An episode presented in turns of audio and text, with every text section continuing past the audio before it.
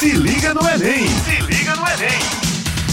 Olá, pessoal, tudo bem? Saudações a toda a galera do estado da Paraíba, ouvintes da Rádio Tabajara, todos os alunos que vão prestar é, concurso para a prova do Enem deste ano. Sou o professor Gilva Marques, de Literatura, Língua Portuguesa.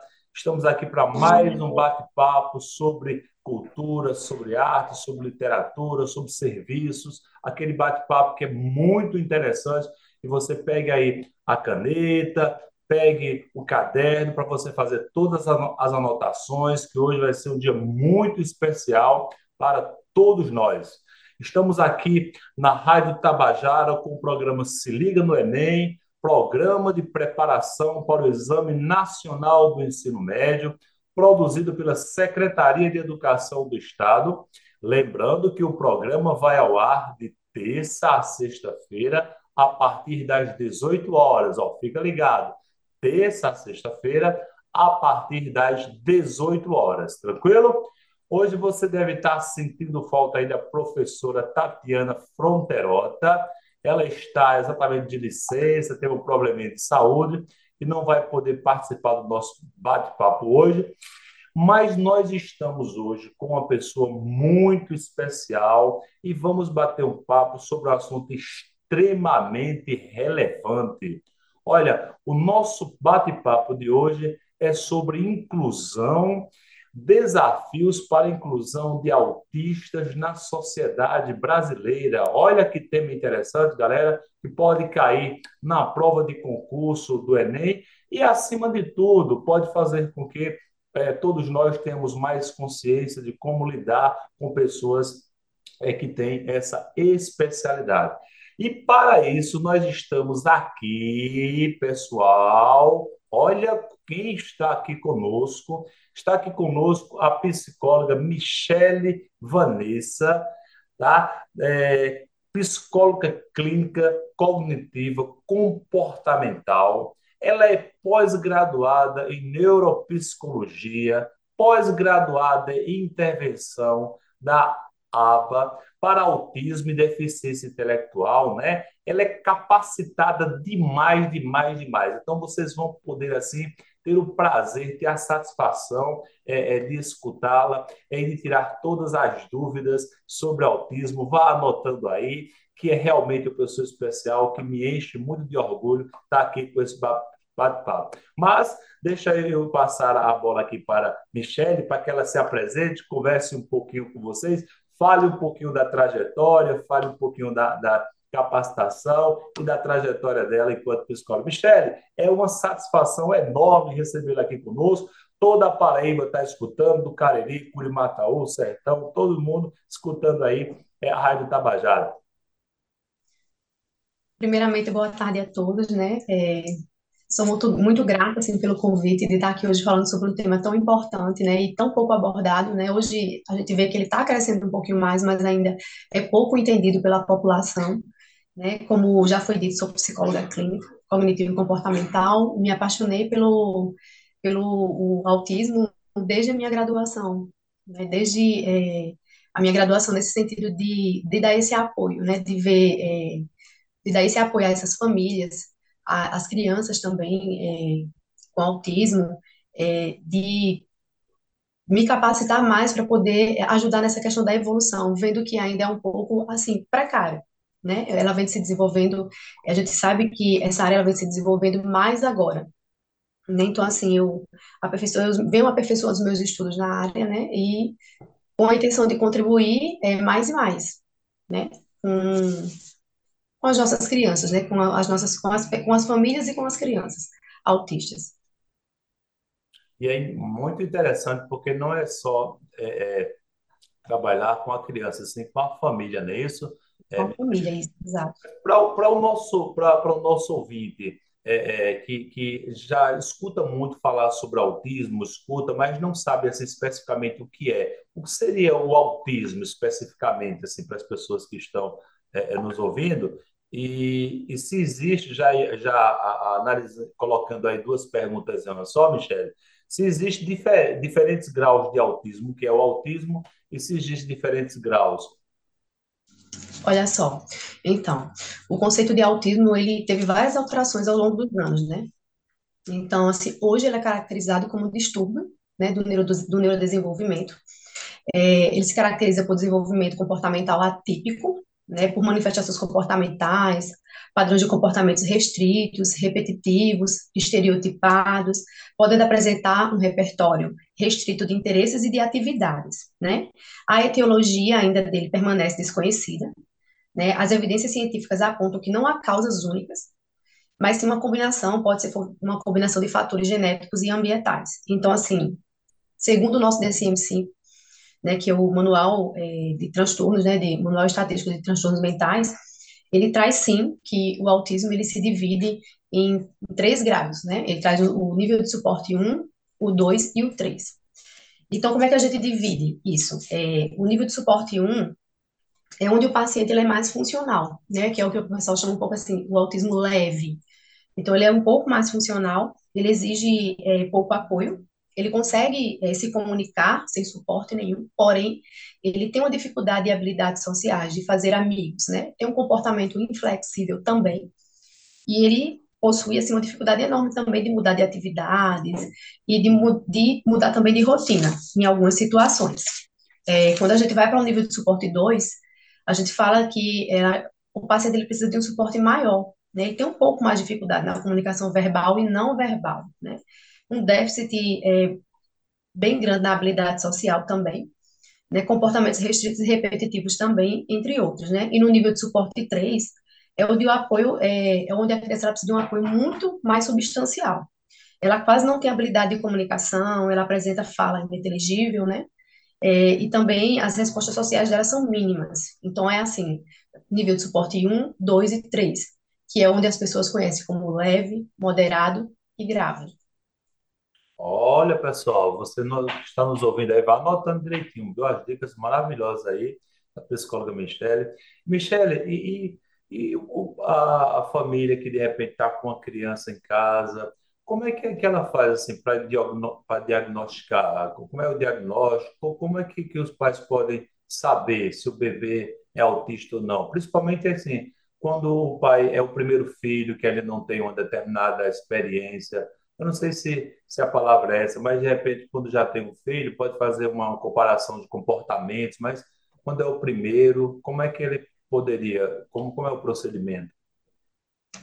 Então, assim, às vezes fica um pouco difícil para os pais, né, perceberem. Mas, assim, uma das dicas que a gente dá é que quando a criança ela está com seis meses, ela precisa estar em uma fase do desenvolvimento onde ela, ela tenta pegar objetos, ela demonstra afeto, sorrisos para os pais também, ela possui interesse por estímulos sensoriais, ela, e ela balbucia também.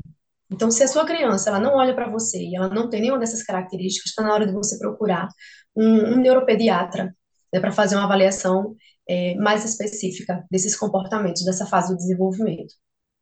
Ah, correto. E, e os neuropediatras existem tanto no, no setor público quanto privado. No setor público existe também, né, Miguel? No setor público e privado também. Ah, setor público e privado, não é isso?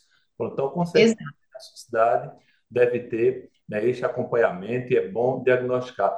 E, e há, há algum fator assim hereditário, metabólico, problemas que ocorrem de repente no, no transcorrer de uma gravidez ou, ou no início da, da, da vida da criança que desencadeia o autismo? Ou, ou não tem nenhum fator assim pré-estabelecido? Então, não existe assim um fator pré-estabelecido. Hoje, eh, os estudos eles mostram que pode existir, né, uma questão genética eh, nessa na questão do autismo. Porém, não há nada assim que se comprove. Né? Eles trazem os fatores genéticos e ambientais, pode ser possíveis também infecções durante a gravidez, é, nada ainda é fechado, né? ainda permanecem é, sem essas evidências. Ah, interessante, porque embora, embora já, já tenha um diagnóstico de muitas pessoas autistas, né?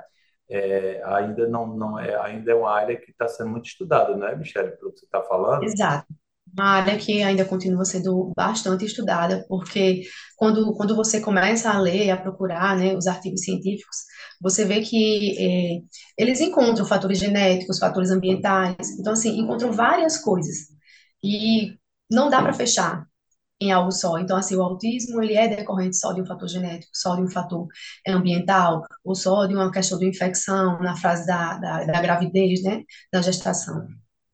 Eu fico imaginando uma criança autista há 50 anos, há 50 anos atrás, sem esses estudos. Como, como seria, meu Deus, como seria sem esses estudos, sem, essas, sem essa percepção, sem essa ajuda, né, da psicologia? né? Seria muito complicado, ainda mais complicado, não é isso, Michele? Exatamente, elas sofreram muito, né? Porque elas eram colocadas ou trancadas em casa, né? Tida como, como loucas, né? Entre, entre aspas, como loucas, e eram trancadas dentro de casa, né? Para não ter contato com a sociedade, ou eram trancadas também em hospitais psiquiátricos, né? Sem apoio nenhum. É, porque algumas, é, como professor, às vezes as pessoas, alguns até até professores mesmo, infelizmente, colocam, ah, porque no meu tempo, no meu tempo, né? E a gente fica se perguntando onde é que essas crianças estavam, né, no, no tempo passado. Então a gente percebe que, na verdade, elas eram literalmente excluídas da sociedade, né? Excluídas. O preconceito e a exclusão, é, elas prevaleciam. Então, é, é, então no, nosso bate-papo, pessoal que está nos assistindo, além de, de, de ser esclarecedor, né, é para evitar o preconceito, para você ter essa, essa dimensão é, é, é, de uma pessoa especial, ela também serve, claro, pode ser um tema aqui que pode cair na sua redação do Enem, por exemplo, já caiu, por exemplo, sobre, é, é, sobre surdos, né? E sobre outros tipos de, de, de de especialidades. E Michele também pode, eu estou falando aqui de autismo, Michele, mas você pode ficar à vontade também para falar é, é, de outras das suas experiências, tá bom? Que eu tenho certeza que são bastante é, enriquecedoras, né? E, e, uma dúvida muito frequente dos alunos é, é sobre se o distúrbio do autismo ele é, mais frequente em meninos ou meninas? Tem alguma um estudo sobre isso ou, ou, ou tem alguma justificativa Então, a gente entende que, assim, realmente, hoje a gente, a gente desde, né, desde o, muito tempo, a gente vê que é mais frequente em meninos do que em meninas. Então, assim, também existem vários estudos, né, várias teorias em relação a isso, né, mas também nada que ninguém é, conseguiu é, fechar, dizer, olha, é por conta disso que é mais comum em meninas ou por conta daquilo. Então, assim, existem vários estudos em relação a isso. É, mas o que é que a gente vê hoje também? que em meninas o, o autismo é mais, ele é mais difícil de ser diagnosticado, né? As meninas, elas possuem, é, elas conseguem camuflar melhor sintomas do, é, autísticos. Então, quando você vai falar com as meninas, elas, elas são um pouco, elas têm a habilidade social maior que a dos meninos. Então, elas conseguem parar, elas conseguem observar, camuflar muito esses sintomas, que é uma coisa que os meninos não conseguem. Então, ela consegue é, camuflar a estereotipia, ela consegue camuflar a questão da habilidade é, verbal dela, né, da fala, ela consegue camuflar é, os ambientes sociais também que ela tá, ela fica um pouco mais tímida, mais calada quando ela não sabe, e o menino não. Né, ele não consegue fazer isso. Então, assim, de fato, não se sabe ao certo porque é mais comum em meninos do que em meninas, né? Mas a gente, olhando de uma maneira geral e na prática mesmo, não é que seja mais comum, é que nas meninas é um pouco mais difícil de, de diagnosticar. Ah, mais difícil de, de identificar, né? Isso, ah, que interessante isso, né? Que interessante. E existe tratamento? Claro que existe, mas eu vou perguntar, porque existe algum tratamento, e aí eu, eu, eu vou antecipar a resposta para o pessoal que está escutando, né? Eu tenho um filho autista e ele é e ele é atendido, ele é atendido por Michele, e assim, eu sou testemunha de, do quão é importante o acompanhamento, do quão é importante a família estar próximo, né? E de estar com profissionais assim tão qualificados, como isso ajuda demais, né? Não só a criança, como também todo, todo o, o, os pais, toda a família é envolvida nisso, né, Michele? Não é uma, não é algo isolado, não é isso? Não, de maneira alguma. Então, assim, quando a gente fala de tratamento, é, a gente fala que hoje ele é realizado através da terapia com análise do comportamento aplicado, tá? É, é a terapia que ela é, é, é a que mais, assim, apresentou efeitos positivos até hoje, né, no transtorno do espectro autista. Então, o que é que acontece? Você precisa procurar um tratamento né? Você primeiramente procura um neuropediatra, onde ele vai levantar uma hipótese ou fechar um diagnóstico. E ele vai lhe encaminhar uma equipe multidisciplinar, que vai ser composta por psicólogo, fonoaudiólogo, terapeuta ocupacional, fisioterapeuta, é, psicomotricista, psicopedagogo, né? Entre outros. E essa equipe especializada na terapia ABA vai fazer uma avaliação, né? Vai fazer uma avaliação, vai utilizar é, escalas de rastreio, escalas de avaliação, vai fazer observação clínica direta, indireta, através de entrevista é, com os pais, com, o contexto escolar dessa criança. E quando ela unir todas essas informações à equipe, né, aí ela vai se juntar, vai conversar e vai confirmar ou refutar a hipótese, né, do neuropediatra. Nós estamos sendo escutados pela Paraíba inteira e assim tem muitos professores, diretores de escola, né? E, e como seria? É, é, claro que a gente sabe que tem vários níveis, né? E, e, o espectro, o próprio nome já diz que é mais amplo, mas é, é, como a escola, no aspecto assim mais geral, como a escola deveria, deve proceder com, com, com os alunos ao detectar que tem um, um autismo, já que acredito que a, as provas, as avaliações devem ser diferenciadas, é isso, Michel? Isso, exatamente. É, a gente precisa avaliar essa criança, a criança precisa ser avaliada por uma equipe multidisciplinar e ver qual a forma de aprendizagem dessa criança. A gente costuma dizer que se ela não aprende, né, do jeito que se ensina, então a gente ensina da forma como ela aprende, porque ela não pode deixar de aprender. Então, é, nesse, nessa questão, a escola ela precisa, se ela, ela vê que a criança apresenta dificuldade, né, então, ela precisa procurar essa equipe da criança, ter profissionais capacitados na escola também para que se perceba né, onde é que está o déficit dessa criança. Né, e, e, ela preparar todo esse material para que a criança ela possa aprender é, de uma maneira mais efetiva. Mas o que é que acontece, né? É, a gente tem muita dificuldade hoje é, em relação às escolas, né? Porque a gente sabe que a inclusão hoje não é algo é algo que é lei, né? Mas a gente ainda não experimentou isso na prática enquanto profissional, a gente percebe muito isso e vê essa deficiência nas escolas, dessa procura, né, de profissionais mais capacitados mesmo na área, né, com essa sensibilidade, para é, entender o, o, o, aluno, né, autista, e pra, também para essa procura também é, em relação aos terapeutas, né, para que a gente possa ajudar, ajudá-los também. Então, assim, a gente sente que na prática ainda não há essa, essa inclusão, eles ainda, a maioria ainda não trabalha com materiais adaptados, não faz essa procura, né? E assim, a escola é um ambiente maravilhoso, assim, é importantíssimo para a criança, né? Onde ela ali vai, vai crescer, é, vai ganhar habilidades sociais, vai ganhar habilidades acadêmicas também, né? Onde ela vai aprender muita coisa, se vai começar a ser independente. Então, assim, as escolas elas necessitam urgentemente é, colocar em prática essa nova lei, né, e se capacitar, ter alunos capacitados, ter professores, né, na verdade, capacitados, funcionários capacitados e ter esse olhar, né, para a singularidade da criança autista, né, e assim, com o autismo, o autismo a gente não coloca ele no cantinho, né, ele não precisa disso, sentar no cantinho da turma, ele não precisa do preconceito, o que ele precisa é realmente da inclusão, ele precisa ser trazido para esse contexto escolar, né, e a gente precisa fazer com que ele aprenda da maneira que ensinar para ele da maneira que ele aprende. Muito importante isso, né? Muito, com muito amor, com muito carinho, né? É, eu lembro que, lembrando que, que meu filho é autista, mais uma vez falando para vocês, né? E uma das, das coisas que me chamou muita atenção é que é, a ideia é que nós não nos adaptemos, é, ele não se adapte à nossa rotina, e sim nós nos adaptemos à rotina dele, né, no, no, primeiro momento, isso é importante. E até que ponto a sociedade, a gente percebe na sociedade brasileira um certo estigma em relação à, à procura de psicólogos, não não só no aspecto autista, mas em vários setores.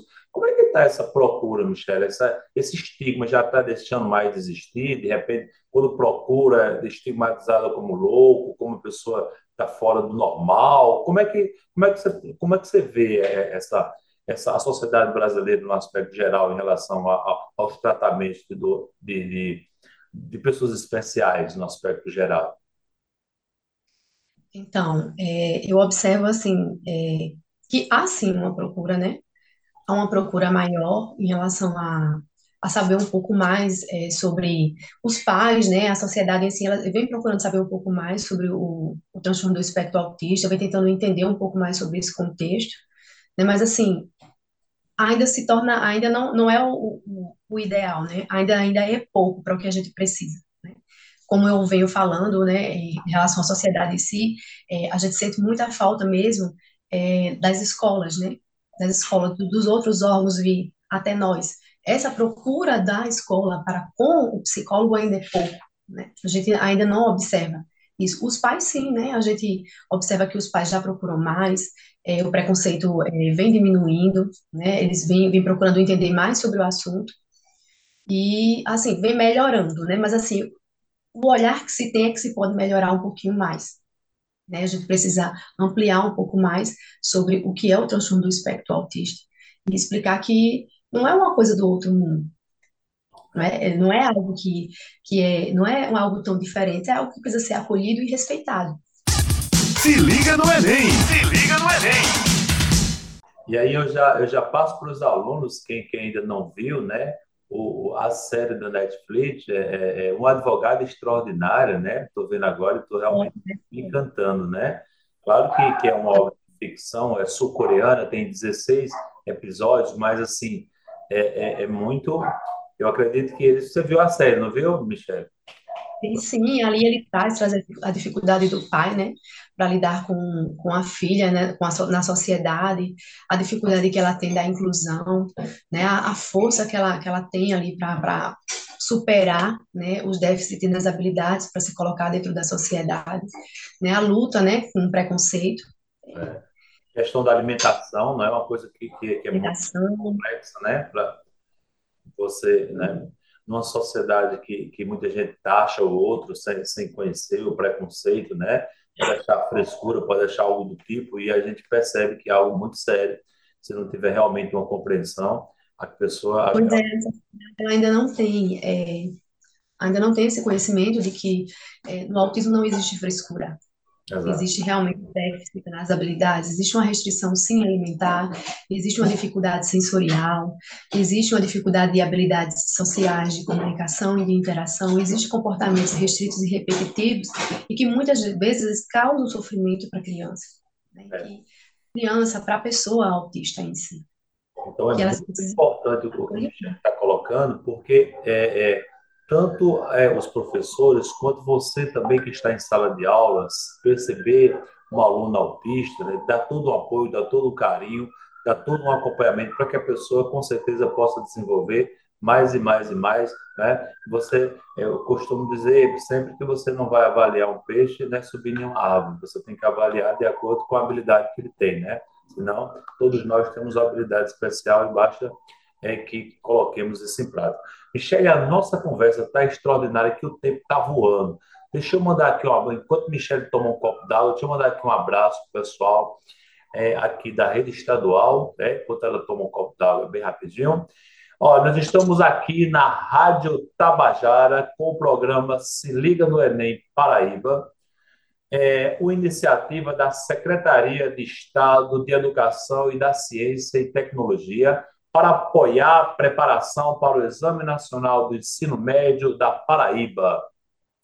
Gostaria de mandar um abraço imenso para é, a escola Chiqui, é, Chiquinho Cartacho, lá em Souza, que nos recebeu de braços abertos lá no festival. Excelente, pessoal do Alto Sertão em Peso, lá na cidade de Souza. Um abraço é, é, para os professores, para a direção da escola, para todos os alunos pela recepção maravilhosa lá na cidade de Souza, no sertão da Paraíba. Também mandar um abraço para é, Campina Grande, que nos recebeu também muito bem, uma quantidade enorme de alunos. Vocês não sabem como isso é gratificante para todos nós. Além daqui de João Pessoa, é, que as pessoas estão bem antenadas com tudo que nós falamos, e isso é muito bom. Então, nós estamos aqui com o programa Se Liga no Enem, estamos aqui na Rádio Tabajara, num dia especial demais. Estamos aproveitando aqui a fala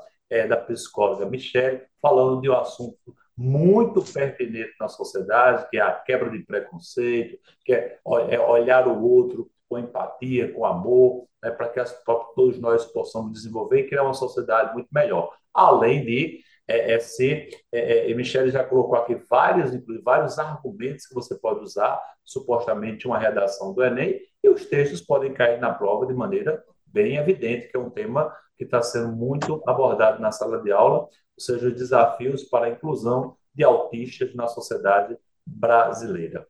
Então, vamos explorar, vamos explorar a nossa convidada, porque ela tem muito para nos, é, é, nos oferecer, né? Então, a gente falava do, do, do, do tratamento, né? Você expôs como funciona, como é importante o apoio da família, como é importante a escola estar é, bem atenta a, aos detalhes, perceber isso, passar para, para, os professores, os professores para os pais, e aí por diante, né?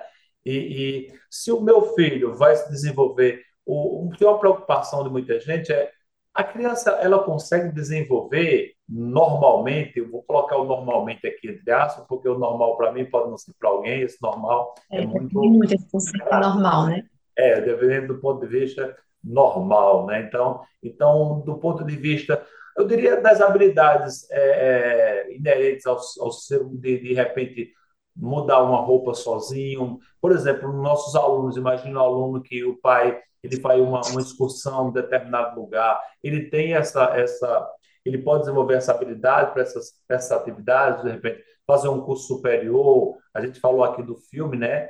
De repente Agora, deixa eu estou falando demais.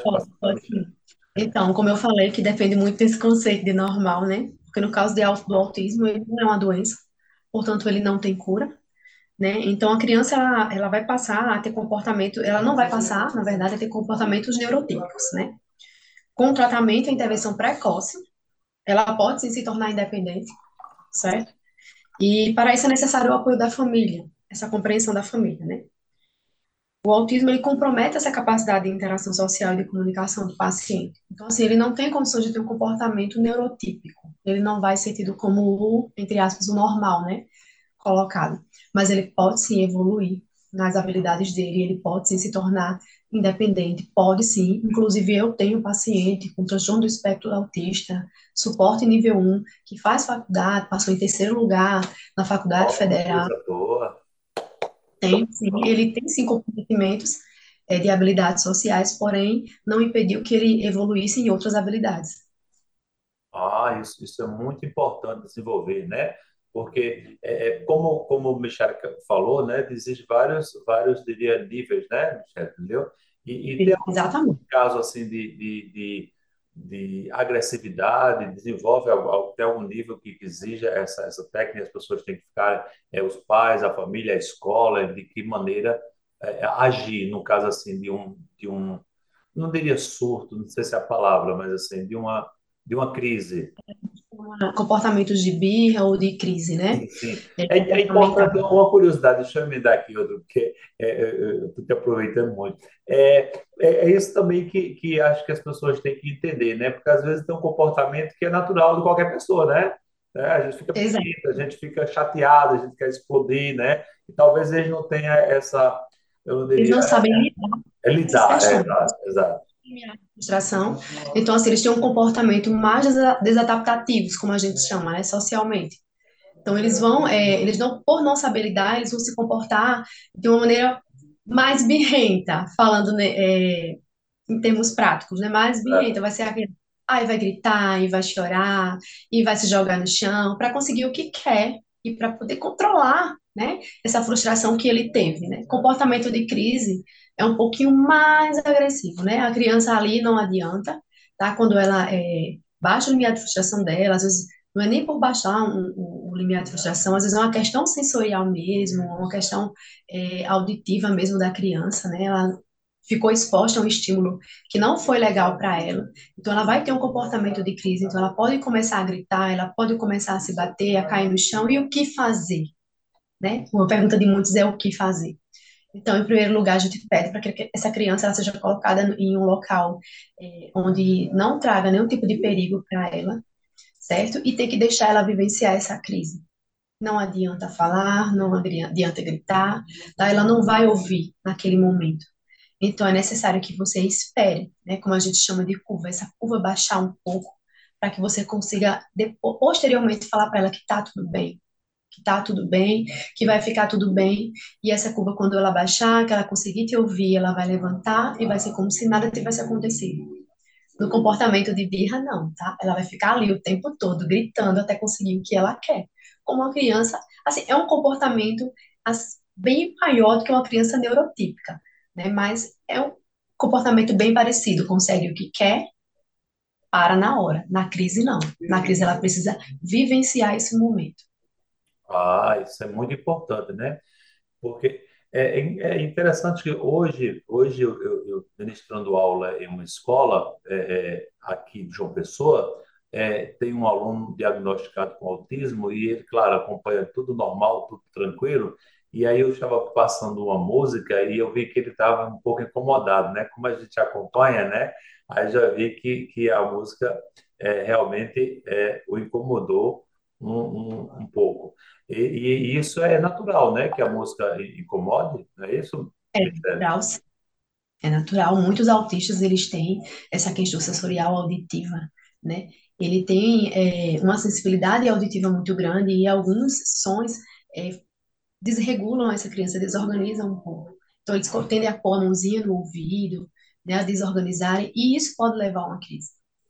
É verdade. A criança pode a criança pode cair no chão. Aí, às vezes, assim, nossa, foi do nada. Do nada não existe no autismo. Nada é do nada. Sempre existiu algo, sempre, sempre existiu um antecedente para que ela tenha uma crise comportamental ou uma birra a questão de horário também, a rotina é muito importante, não é? Exatamente, né? Um, é um padrão que eles também têm essa questão de rotina. Eles funcionam com uma rotina que é deles, tá? Eles são habituados, eles entendem que ao acordar o que eles fazem, posteriormente o que eles fazem, eles se adaptam a isso. Essa quebra de rotina, como eles têm um comportamento inflexível, inflexibilidade cognitiva, então assim, isso desregula também muito eles. Então, é uma das coisas que é, que é trabalhada também na, na intervenção da criança, tá? Essa flexibilidade de rotina, para que elas possam ter essa flexibilidade. Só que isso tudo precisa ser trabalhado com um especialista, um profissional que realmente entenda o que ele está fazendo, não pode ser feito de qualquer maneira. É muito importante aí, pessoal. É muito importante porque as pessoas acabam é, é, nas crendices, no disse-me-disse, é fundamental ter esse contato com profissionais sérios, né, como a Michelle aqui, e com outros profissionais que, que realmente são capacitados para tratar de uma coisa muito séria, né? Às vezes acontece nas escolas, Michelle, de, de uma resistência dos pais de admitirem que a, que a criança é especial. E, e, e já aconteceram algumas cenas muito assim desagradáveis para a própria, própria criança, chegando numa fase adulta, porque você sabe que no ensino médio, a cobrança é muito grande, muito material, muito livro, né? Então, se não tiver esse acompanhamento, fica muito difícil. E, e, você já se deparou assim com algum pai, com alguma mãe que não aceitam, a, a, não aceitaram o diagnóstico, resistiu e, e como é que, que faz para lidar assim com, com esse tipo? Porque de repente se o pai não admite o tratamento, o, fica muito complicado, né? Isso, qual é a tua experiência aí? Então, a gente se depara muito, né? A gente se depara sempre com, com essas questões. É, os pais têm muita dificuldade, a gente compreende, né, a dificuldade que os pais têm em aceitar o, o transtorno do espectro autista no seu filho, né? A gente entende que é um filho, que é uma, é uma gestação é, esperada, né, que é um filho planejado, e que o que eles querem naquele momento né, é um, ter um filho neurotípico. Né? A gente sabe que a rotina com uma criança neuroatípica é uma rotina um pouco mais puxada, né? Você precisa se adequar àquela rotina. Então, assim, a gente entende o luto dos pais em relação a isso, né? De idealizar uma criança e vir outra criança. Então, a gente se depara com isso todos os dias, né? É, em consultório, né? A gente se depara muito, mas aí o que, que a gente conversa com os pais? Que a aceitação, é, ela vem de casa. Né? A aceitação, ela vem primeiramente da família. Né? A inclusão começa dentro de casa. Né? Se não houver inclusão dentro de casa, como é que a gente vai ter fora? Quem vai lutar pelos direitos dessa criança? É, e é só, é só lembrando, reforçando que, que é, esse apoio, esse amor, independe do, de ser uma criança especial ou não. No caso do autismo, ainda requer mais, né? Mas eu costumo dizer para os meus amigos, quando alguém diz, ah, você tem um filho autista, eu disse, eu fui escolhido, né? Então, o autismo, o especial sou eu, porque é, é, Deus me proporcionou cuidar de uma pessoa tão diferente, tão especial. E como a gente aprende, como a gente sai, né, da, da caixinha, como a gente aprende demais a ver o mundo com outra dimensão, assim, realmente é, é, É assim, é muito isso de que eles não julgam, eles não mentem, eles é, não fazem jogos mentais. A gente tem muito a aprender com eles, né? E a gente fala para os pais, é, você não tem um filho autista, você tem um filho. é? O seu filho é seu filho porque ele é autista, em momento nenhum. Ele continua sendo o seu filho, ele só precisa um pouco mais de apoio, vai precisar de um pouquinho mais de tempo. E tem uma ansiedade dos pais em relação a quando os filhos ficarem adolescentes ou adultos. Isso atrapalha no, no, no tratamento, no desenvolvimento. né? Pode atrapalhar, Michele, essa um pouco de ansiedade. Não sei se, se isso, se eu estou falando, perguntando alguma besteira ou se, ou se isso acontece. Deixa eu entender um pouquinho da pergunta, assim, se a ansiedade dos pais de como vai ser no É, futuro, essa, essa preocupação do futuro, ao invés de estar assim, atento ao presente, os detalhes, né, da evolução da criança, ele fica mais aí. Então, quando chegar na adolescência, quando for adulto, como é que vai ser? então atrapalha sim, tá? Vamos concentrar no hoje, tá? A gente precisa trabalhar o hoje da criança para que ela possa fazer o futuro. A gente não tem como trabalhar o futuro da criança, a gente trabalha o presente para que ela dê, nos dê respostas positivas no futuro. Então, a priori, em primeiro momento, sempre vai ser estimulação intervenção com a criança, da maneira adequada, com profissionais adequados e com acompanhamento do, do neuropediatra. É verdade. E a, e a ideia de, de, de estimular demais o, o- a criança, o que é que você, qual o conceito que você daria, né? Tem muita gente que, que acaba é, é, é, hiperestimulando a criança, tem uma determinada faixa etária para fazer isso, qual é o desenvolvimento é, é, é, cognitivo dessa criança ao longo desse processo?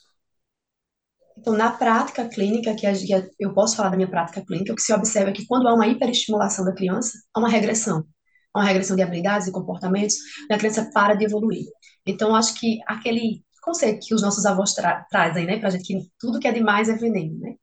É Então, assim, verdade. não pode ser demais, tem que ser na medida certa. Então, hiperestimulação não é legal, tá? A criança, ela tem que ir de acordo com o que ela precisa naquele momento.